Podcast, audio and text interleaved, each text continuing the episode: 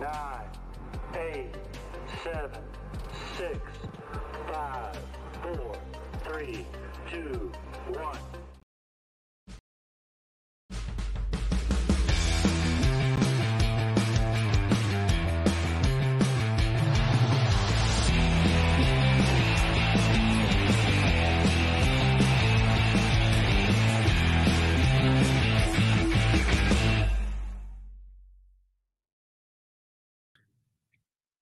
Bonsoir tout le monde, bienvenue à l'épisode 15 de la saison 2 spécial championnat mondial junior euh, pré-tournoi.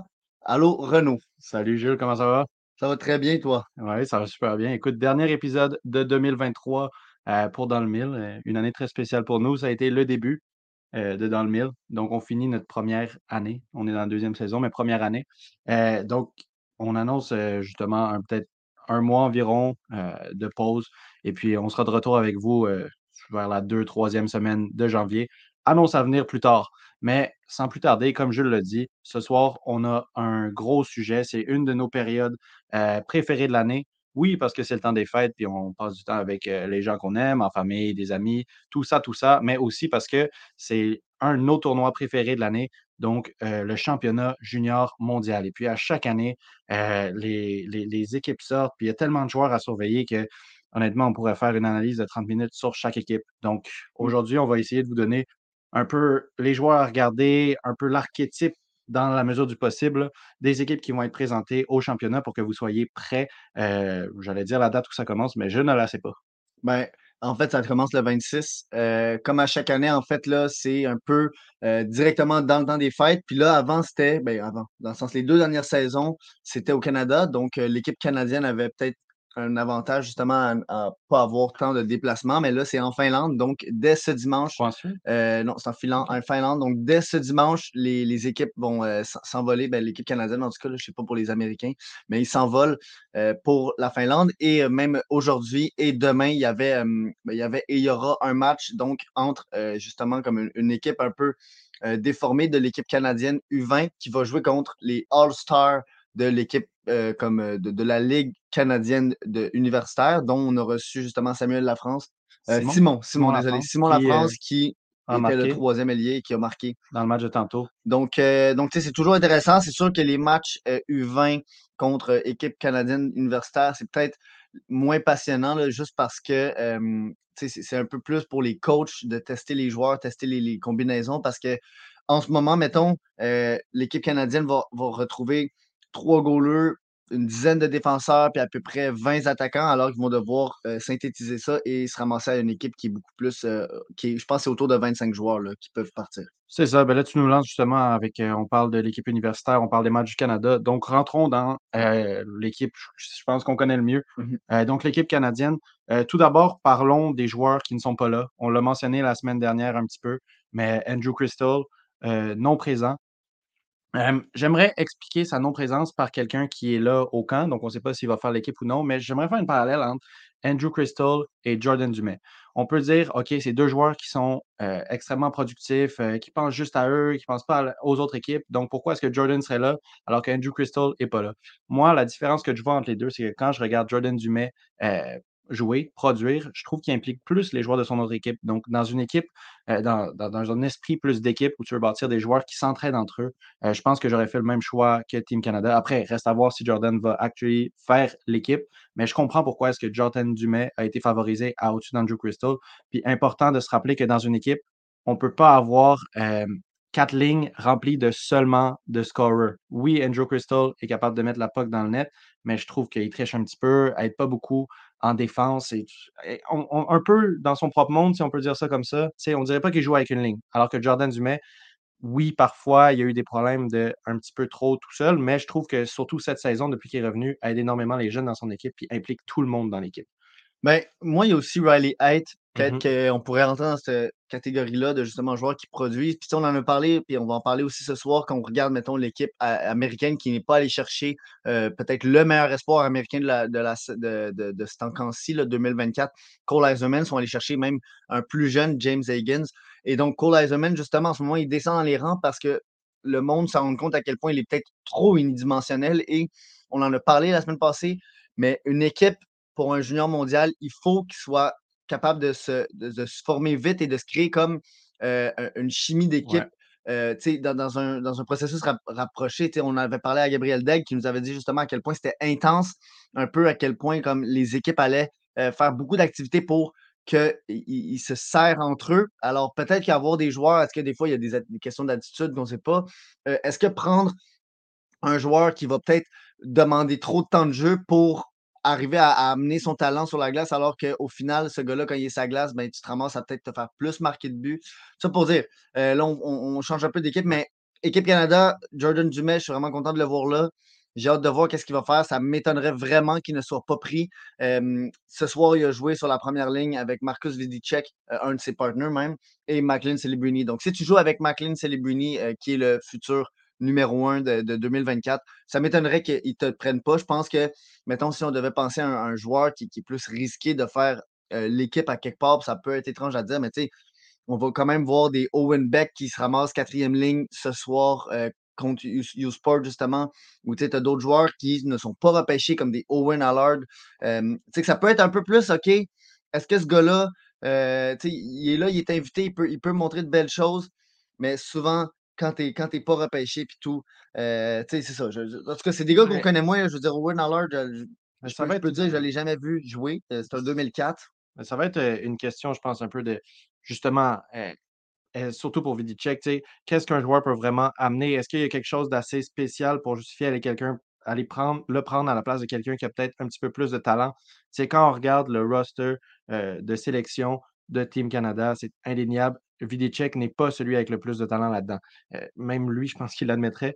Mais à quel point est-ce qu'il va bien venir compléter? Des fois, on peut avoir des petites surprises. Par contre, euh, ce qui est intéressant chez Team Canada cette année, c'est qu'il y y a plusieurs joueurs que je vois un peu remplir ce rôle-là, d'un joueur qui va venir plus compléter un trio. Tu sais, Vidicek, s'il joue à Team Canada, il ne mettra pas le trio sur ses dos. Il va être là pour comme un petit peu la pièce qui complète le, puzzle. Mais dans leur camp, ils ont beaucoup de joueurs qui pourraient remplir un rôle comme ça. Moi, je pense aux deux joueurs de Toronto, donc Easton Cowan et Fraser Minton, qui connaissent des bonnes saisons, qui ont connu des très bons camps cet été. Moi, c'est des joueurs que je vois un petit peu rentrer dans ce moule-là et peut-être un petit peu mieux que Vidicek. Après, reste à voir le camp, il peut se passer plein de trucs. Mais c'est deux joueurs que je verrais justement venir très bien compléter un trio, comme un peu on voyait Toronto faire avec eux euh, vers la fin de la pré-saison, quand presque tout le monde avait été coupé, mais qu'eux sont restés un petit peu plus longtemps. dans, les dernières, dans les derniers matchs de pré-saison, euh, Fraser Minton, personne n'a dit Hey, il va venir prendre la place de Austin Matthews. Non, par contre, si tu le mets avec un de tes top players, tu sais, peut-être un Bertuzzi, peut-être que finalement, tu réalises que c'est quelqu'un qui complète bien euh, ton équipe à un endroit où euh, tu en avais besoin. Donc, c'est plus ces joueurs-là que je regarderais euh, pour remplir ce rôle-là. Mais Vidicek est invité, il va avoir la chance de se prouver. Et puis, tu l'as mentionné aussi, Owen Beck, espoir du Canadien. tout ce que j'ai à dire sur Owen Beck au championnat mondial, on en a parlé l'année dernière, on en a parlé cet été il est prêt. Je veux le voir jouer, je le veux le voir compléter des grosses lignes. Puis je pense qu'il pourrait vraiment, ça pourrait être un des joueurs clés au succès du Canada si l'équipe se rend loin et ils vont sûrement se rendre loin euh, dans ce tournoi-ci. Bien, après, ce qu'ils vont sûrement se rendre loin? Je pense que plusieurs personnes ont des avis différents à ça, justement, parce que c'est une des premières saisons où est-ce que, euh, depuis les dernières années, là, je parle que le Canada n'affiche pas comme un line-up quasiment rempli de, de première ronde.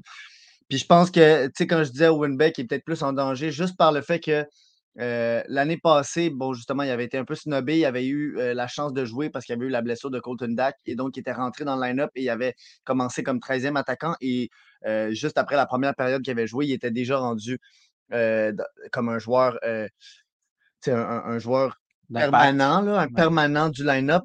Euh, ensuite, je pense que justement, Vidicek et autres, ça va être le premier centre? Euh, ça m'étonnerait énormément. Non. Je pense que c'est les Bruni va l'être. En ce moment, il joue à l'aile, mais je pense, que ça m'étonnerait qu'ils le mettent à l'aile. En, ce moment, il joue, à, il joue au centre. Donc, à l'université, il joue au centre. Donc, est-ce que vraiment ils vont le mettre à l'aile pour comme dénaturer? En tout cas, peut-être qu'il est, ah, euh, polyvalent de même. Mais je pense qu'un Owen Beck, c'est le genre de gars qui pourrait rentrer premier ou deuxième trio juste parce que oui, il est reconnu défensivement comme étant extrêmement bon, mais deuxièmement, c'est face-up, c'est un des meilleurs de la OHL, même de la CHL en, en, en l'entier.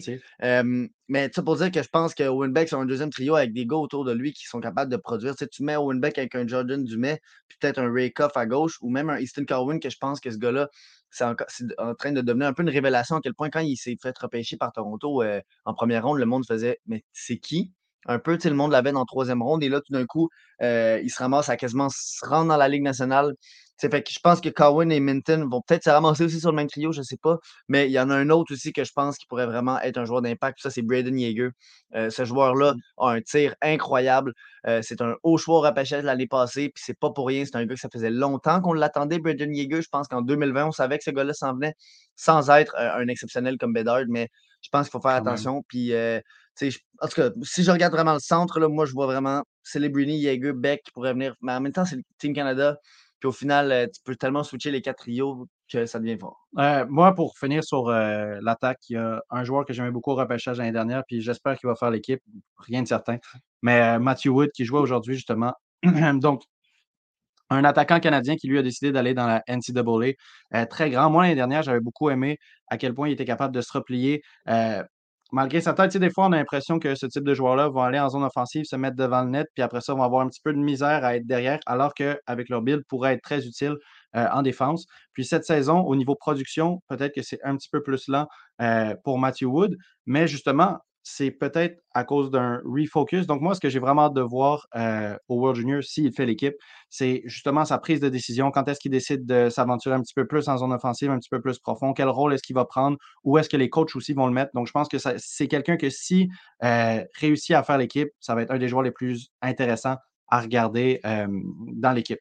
Puis là, je sais pas, Ouais, moi, mon préféré, ça va être Denver Barkey. Juste l'année Mm. passée, c'était un petit gars que j'avais un petit faible pour. Euh, je dis petit gars parce qu'il est 5 pieds 9.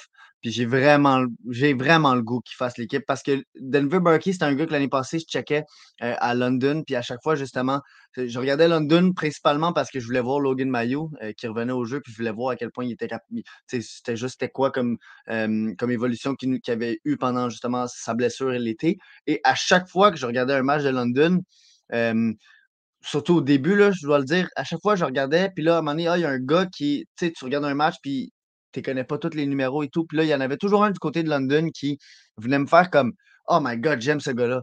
Puis là, à chaque fois, ça, ça se retrouvait pour être Denver Barkey. Puis à quelque part, je pense que c'est peut-être le joueur qui m'a fait découvrir que j'avais, mettons, quand je regarde un prospect, qu'est-ce qui va faire que j'aime un gars, peut-être que j'aime moins un autre gars. C'est l'intensité qu'il joue. Puis, tu sais, Denver Barkey, c'est un gars qui se donne tellement à chaque présence et qui a du talent à l'extérieur aussi, qui n'est pas juste unidimensionnel. C'est pour ça qu'il a été repêché aussi. Là, c'est- je pense qu'il y a un, plafond beaucoup plus élevé que Simono, même s'ils peuvent se, ressembler dans le sens que c'est deux gars gossants, mais Barkey, il est peut-être encore plus gossant dans l'aspect qu'il va te faire mal offensivement, puis défensivement, il va être capable de bien jouer. Fait que j'ai vraiment le goût qu'il fasse l'équipe. Après, ça se peut que ce soit un de ceux qui écope.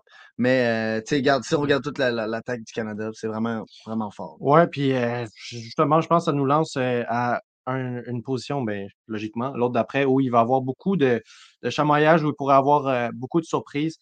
Donc, là, dans la défense du Canada, moi, il y a trois noms québécois que je retiens là-dedans. Ben, un nom peut-être pas québécois, mais en tout cas qui joue dans la, la GMQ, que je retiens là-dedans, que j'ai hâte de voir. Jake Furlong, un défenseur de 6 pieds 1, je pense qu'il a vraiment le potentiel de devenir two-way. Maintenant, c'est un petit peu justement trouver la balance entre ces deux jeux-là. Encore une fois, on parle de prise de décision, mais dans un défenseur two-way, c'est un peu la base, j'ai envie de dire. Euh, tu ne peux pas être two-way si tu mets tout le temps ton équipe dans le trouble offensivement. En tout cas, il y a le build pour être two-way, puis je trouve que cette année, euh, il, met, un énorme niveau de production, matché quand même avec un bon aspect de jeu défensif. Donc, j'ai vraiment hâte de voir, de un, s'il fait l'équipe, et puis de deux, s'il fait l'équipe, ben, est-ce que ce, cette même qualité de jeu-là se retrouve au World Junior? Euh, un autre défenseur québécois qui a été pris très haut en 2022, Maverick Lamoureux. Maverick Lamoureux, on a toujours su, c'était un géant de 6 pieds 7 qui shut down en LHMQ. Ce qui est intéressant, ultra intéressant avec lui cette saison, c'est que cette année, au niveau offensif, ça a débloqué pas à peu près. On parle de 27 points en 20, 25 matchs. Euh, c'est déjà sa meilleure saison en carrière en LHMQ. Euh, maintenant, Drummondville, l'équipe où il joue, sont une excellente équipe. Ils jouent avec Ethan Gauthier. Donc, justement, le sortir de là puis le mettre dans un tournoi international où la compétition va être un petit peu plus euh, rugueuse, difficile, euh, ça pourrait donner vraiment une meilleure idée de qu'est-ce que Maverick Lamoureux pourrait devenir. Et puis, euh, finalement, je ne m'attendrai pas trop sur lui parce qu'on en a parlé, je pense, la semaine dernière ou l'autre d'avant. Mais Tristan Luneau, qui, cette année, lui, arrive avec de l'expérience LNH et AHL. Puis je pense que ça a le potentiel d'être le défenseur le plus complet de Team Canada. Donc, à regarder, puis lui, c'est quasiment sûr qu'il va faire l'équipe aussi. Là. Ben, tu sais, moi, je vais d'un côté statistique, puis je check en ce moment, il y a 30 invités au camp, puis si je me rappelle bien, les règles, c'est que tu en as 25 qui s'en vont.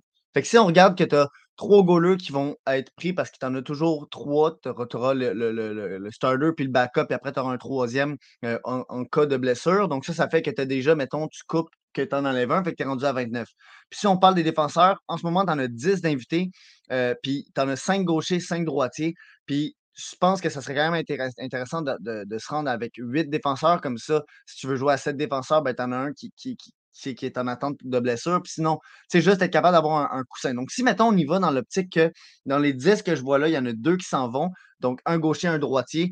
je pense que Luno puis Warren, c'est des gars qui sont quand même assez safe. Puis même l'amoureux, je veux dire, juste un gars qui est 6 pieds 7. Ouais, ben aussi, avec la maturité, il est plus vieux. Oui, il, était plus vieux la saison dernière, mais il y a 19 ans. Après, le problème, c'est peut-être que là, je vois peut-être peut un, coincement entre Warren et l'amoureux, qui sont deux gars gros, deux gars de la, du même âge. Euh, puis tu parles de la euh, production de l'amoureux. Euh, à quelque part, on l'espère, parce qu'un gars de première ronde comme l'amoureux, qui était vraiment pas un gars que tout le monde voyait en première ronde, qui justement, les attitudes offensives étaient très douteuses et même quasiment défensivement. mais tu sais, c'est ça, c'est que je me demande Vraiment, c'est est-ce que ben, l'amoureux de ce qu'on sait, ça serait un safe pick? Ça serait comme le, safe parce qu'il n'a pas joué ce, euh, soir. Puis d'habitude, les gars qui se font comme qui ne jouent pas contre l'équipe All-Star euh, universitaire canadienne, d'habitude, c'est des locks. C'est donc plus Warren qui prendrait le bord. Donc, tu sais, ça serait peut-être plus Warren, mais en même temps, là, Warren est tellement en, train de, solidifier comme un, bon euh, shutdown D. Mais tu sais, moi, s'il y a bien un gars que j'adore, puis l'année passée, c'était vraiment un gars que dans, le peu de matchs que j'avais pu voir de lui, euh, parce qu'on n'avait pas encore accès à CHL TV, mais c'est Tanner Mollendijk qui est en train d'avoir une éclosion incroyable. Je veux dire, Mollendijk, c'est le coup de patin à la Madison, mais comme un peu boosté, dans le sens que Madison, c'est très fluide et tout, mais c'est quand même, il y, a un côté prédictible. Alors que Mollendijk, on dirait que c'est tellement smooth qui va changer de côté, il va faire des déceptions, qui va faire que ça va complètement bloquer un peu, euh, surtout mettons dans la, transition, là, à quel point c'est, il est capable de, traverser un peu n'importe quel corridor euh, si on lui laisse parce qu'il va être capable de juste pas montrer c'est quoi son, sa direction finale. Donc, euh, ça, j'aime vraiment ça. Puis la distribution de rondelles aussi qu'il a.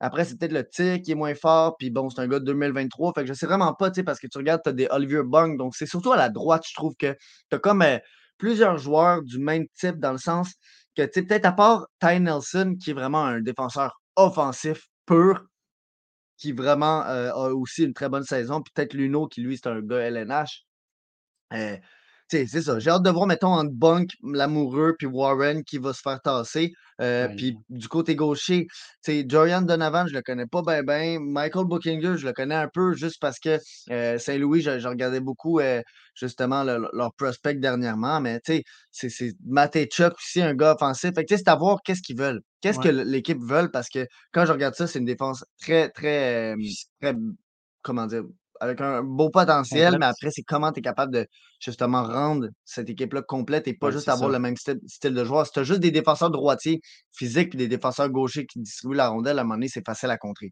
Euh, je sais pas si tu as d'autres choses à dire, mais ben, moi, ça y aller des goalers. Ah, les goalers, il y a très peu de choses à dire. je ben, pense que c'est pas, pas la meilleure saison pour les goalers. Après, euh, si je regarde ça vite, vite, vite de même, j'espère que Mathis Rousseau est capable de se rendre là. Est-ce que ben, Samuel Saint-Hilaire, tu sais? Ben, c'est justement là, dans les goalers, moi j'ai dit qu'on parlerait de situations qui sont un peu intéressantes à regarder. Euh, en ce moment, vous regarderez quand euh, le roster final de Team Canada va sortir. On a deux gardiens de but qui auraient pu être repêchés l'année dernière, qui ne l'ont pas été.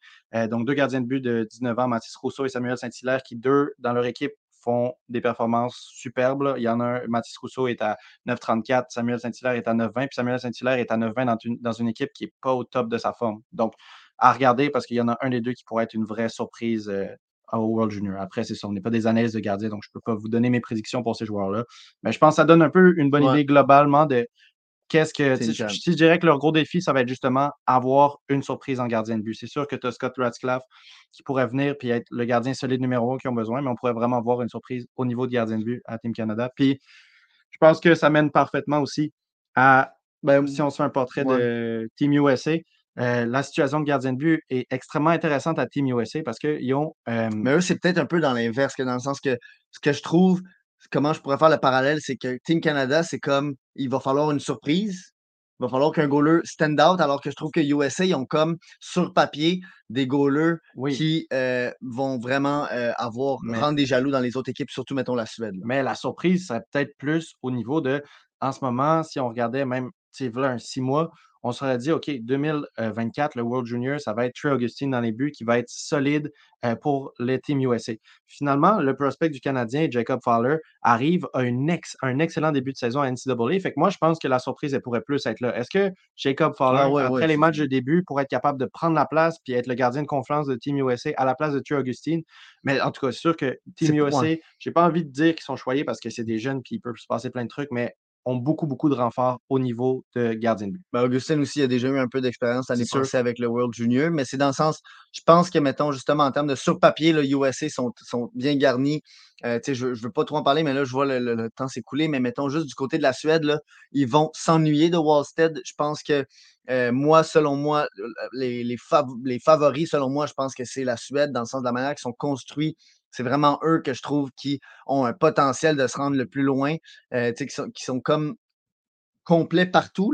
Euh, à la défensive, c'est peut-être juste le goaler, justement, qui, fait défaut, mais justement, les dernières années, ils ont eu Wallstead qui était comme leur, brique devant, de- de- devant les nets. Donc, c'est peut-être juste comme dans le sens, si on parle des goalers euh, globalement, là, euh, Canada, Suède, je pense que je les mettrais dans la même catégorie. Puis USA, Finlande, je mettrais dans la catégorie de c'est des jeunes goalers, mais avec beaucoup de potentiel. Puis, Mais euh, bon, écoute, pour Américain, la défensive, elle est incroyable. Euh, moi, genre, je veux dire, j'ai tellement hâte de voir Lane Hudson puis Seamus Casey.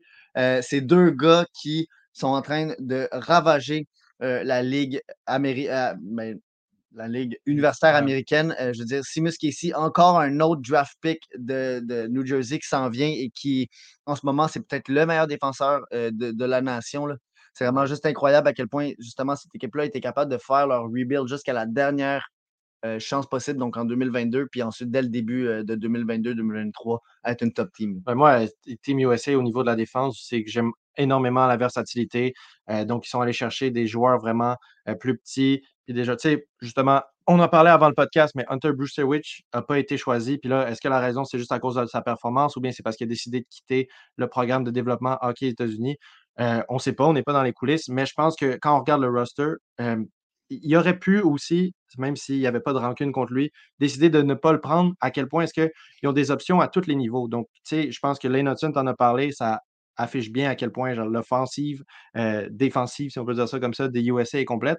Mais tu sais, un autre défenseur, Sam Rinzel, euh, qui ont décidé d'amener 6 pieds 4, c'est le plus grand défenseur des Team USA. Puis même lui, qui va être là un peu plus pour être shut down, a 11 points en 18 matchs en NCAA. Donc, tu sais, c'est pas comme si l'offensive, c'était une lacune pour lui. Donc, je pense que quand on parle d'une défense complète, il n'y en a pas une dans le tournoi euh, plus que USA, même si euh, c'est sûr qu'en en Suède, ils vont avoir de la compétition féroce.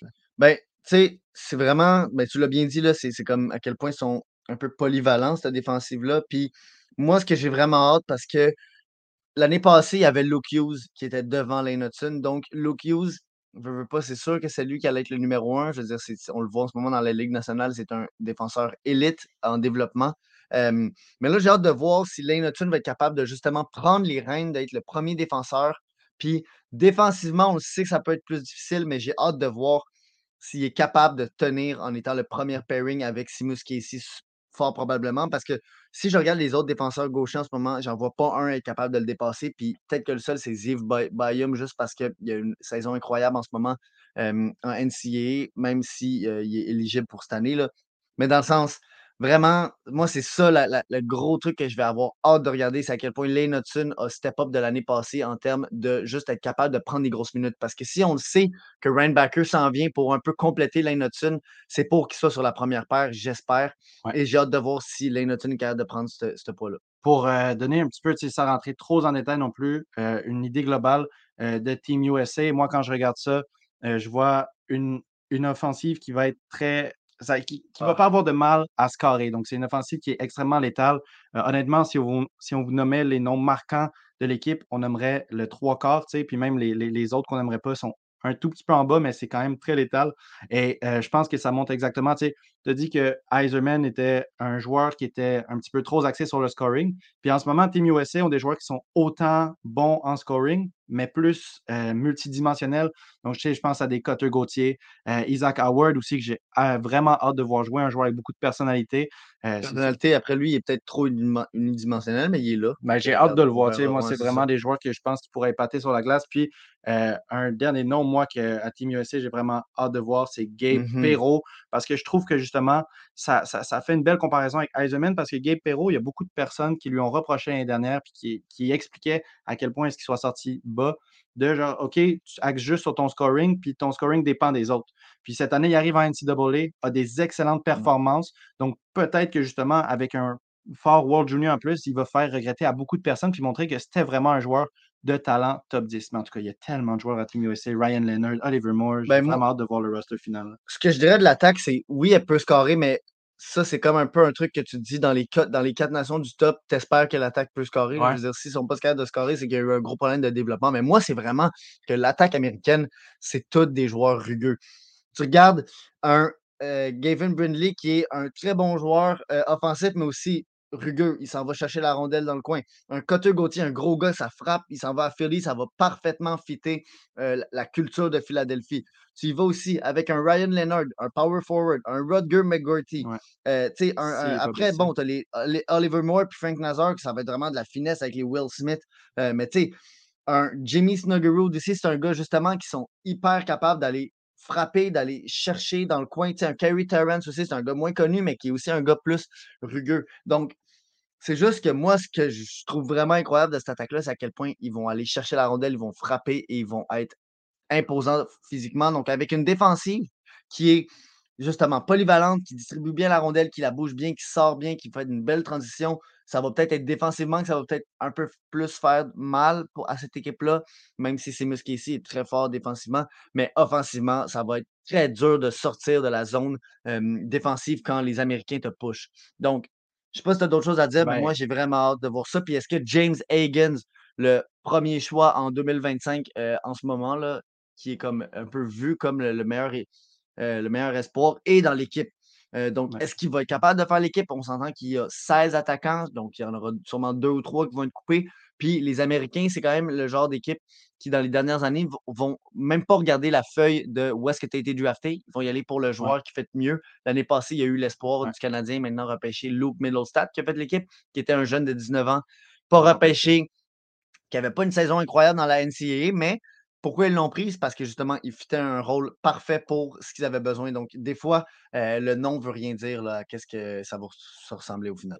Puis moi, écoute, pour euh, un petit peu finir là-dessus, euh, je vous propose comme un peu trois faits intéressants. au début, j'ai dit on regarde les situations intéressantes. J'en propose trois rapidement, euh, sans analyse de l'équipe au complet, juste en tant que fan du Canadien puis en tant que fan de hockey. Des situations à regarder. Flip Mesher, excellente production cette année en OHL. Il va jouer pour la Slovaquie. À regarder, j'ai hâte de voir si, encore une fois, ça se, comment tu dis, ça se traduit bien au tournoi. Adam Jiricek, a été, on pensait tous qu'il allait être out pour le World Junior à cause d'une grosse, euh, d'un gros coup qu'il a reçu pendant un match. Et puis ça, je trouvais ça extrêmement dommage parce que c'est un des prospects que j'ai le plus hâte de voir pour cette année, le comparer à son frère, euh, David Jiricek, qui était un de mes prospects préférés de cette année-là. Euh, puis finalement, le Tchéquie sort leur roster, puis il est sur celui du camp. Fait à voir. Est-ce qu'il va avoir un rôle limité à cause de la blessure? Whatever, on verra. Mais je vous dis, situation intéressante. Regardez ça. Puis s'il il va être là, ça va être un des joueurs que je vais le plus regarder. J'ai très hâte de le voir.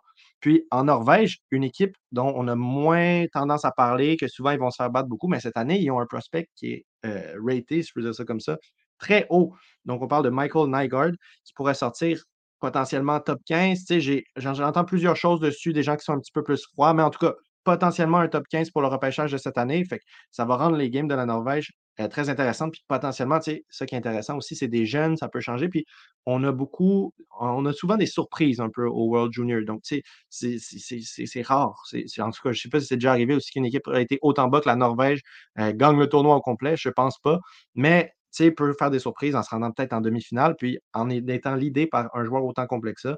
Peut-être. Donc, ça va être intéressant. Encore une fois, c'est le mot-clé. Situation intéressante. Le Nygaard, moi, vu qu'il joue en Norvège, j'ai pas pu le scotter autant que je Ouais. voulais. On a des clips, mais tu sais, des matchs complets, c'est extrêmement difficile. Donc, je, je vais vraiment, si je peux dire ça comme ça, on va se régaler euh, à Noël. Ben, tu sais, Norvège sont quand même dans un, dans, dans un pool. euh, Bon, il y, y a juste deux pools, mais dans le sens, ils sont avec la Ouais. Suisse, la Tchéquie, la Slovaquie puis les États-Unis. Donc, il y a quand même vraiment place pour qu'ils soient capables de pousser puis euh, se rendre dans les quatre premiers, là, puis ne, ne pas être comme dans, les, dans le match de, hum, de. Comment on peut appeler ça, là, le, le match des, des perdants, là, que si tu te fais éliminer, ben, t'es out, puis l'année Ouais. prochaine, t'es plus dans le tournoi.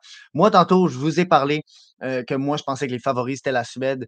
Et vraiment, pourquoi je dis ça, c'est que de un, l'année passée, la Suède, ça a été un flop total. Je pense que euh, cette année, oui, merci Claude, c'est un match de relégation, exactement. Mais l'année passée, je pense que la Suède est extrêmement déçue de leur sortie. Tu sais, tu avais des Isaac Rosen que ça n'a juste pas fonctionné du tout. Même Lekerimaki, un gars qu'on attendait vraiment avec beaucoup d'attentes, n'a pas été capable. Et juste, overall, la Suède n'a rien fait.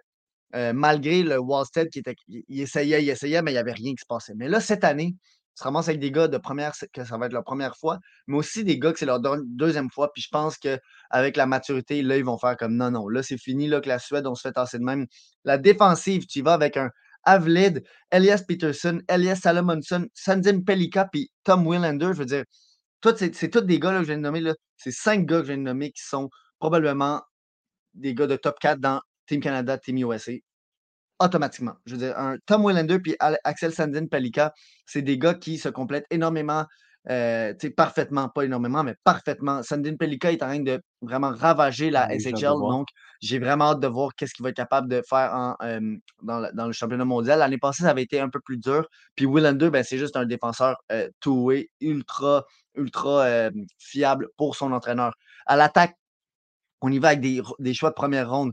Philippe Bysted, Lekirimaki, Ogren, Oslund, puis même, euh, tu sais, là, bon, on va attendre, là, mais tu sais, un Unger Sorum qui n'est pas un gars de première ronde, puis un Anton Wahlberg qui ne sont pas des gars de, de, pro- de première ronde. Otto Stenberg aussi, mais tu sais, un Sorum en ce moment est en train d'avoir une très bonne saison, puis Anton Wahlberg aussi en SHL.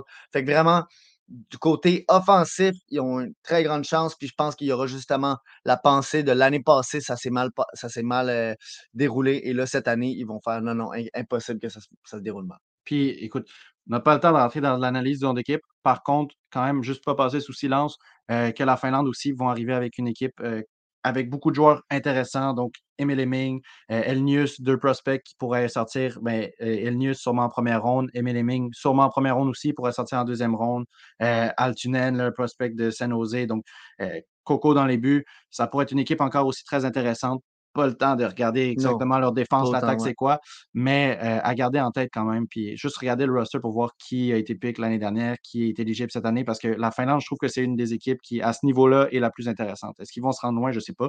Mais en termes de joueurs éligibles cette année, ça va être une des équipes euh, à garder sur sa liste de, à regarder. Ouais, ben en gros, je pense que Finlande, c'est genre, ils se développent pour les prochaines saisons, les deux prochains tournois, mettons, parce que dans le sens qu'ils ont beaucoup de jeunes qui vont être capables de revenir dans un et deux ans. Fait que, tout ça pour dire, euh, ça, ça peut toujours bien tourner. Euh, la Tchéquie avait fait ça euh, pour les deux dernières saisons, puis ben, donner ça, donc, les deux derniers tournois et le- tournoi euh, dernier, ils étaient rentrés très fort avec justement une équipe qui avait de l'expérience, puis qui s'était comme, euh, à- tu sais, euh, comme build ensemble Ouais, au cours des dernières années. les États-Unis ont toujours l'avantage d'être- d'avoir Ouais. plusieurs joueurs du développement, donc qui se connaissent tous. Mais bon, Ouais, ben, Oliver Moore, Ryan Leonard, Moore, puis c'est les mêmes noms qu'on parlait, c'est tous qui des, étaient dans la ça. même équipe l'année dernière. c'est tous des gars qui ont déjà joué ensemble, qui sont un peu tous habitués avec leur style de jeu. Tu sais, même si tu prends un gars du draft 2022 puis un James Ouais. Higgins, ils se connaissent, ils se sont croisés dans les couloirs. Euh, fait que ça pour dire, regardez, c'est le dernier de la saison 2023. Mais de l'année 2023, on avait commencé en 2023 le- dans le mille. Donc, euh, sur ça, c'est pas la fin. On continue en 2024. Euh, la date de retour euh, va être annoncée sous peu. Mais j'ai tellement hâte au championnat mondial junior. Ça va aussi signifier que ma session est finie. Donc, la tête va être libre et je pourrai regarder les matchs à 8 h du matin parce que c'est en Finlande. Donc, il ne faut pas oublier, je pense que c'est genre 8 h du matin, 11 h, 1 h, puis 2 h. En tout cas, il y, a- il y a un horaire quand même, c'est très tôt, il faut se lever tôt. Mais euh, bon, Et vous souhaite des bonnes vacances de Noël ou bien peu importe ce que vous fêtez à tout le monde. Donc, bonne, euh, bon temps avec votre famille bon temps des et, fêtes. et tout cela. Et puis, bon tournoi, bon hockey. Profitez-en pour en regarder le plus possible. Si les prospects, euh, ça vous intéresse, allez regarder du hockey. Donc, merci à tout le monde d'avoir été là ce soir. Bonne soirée.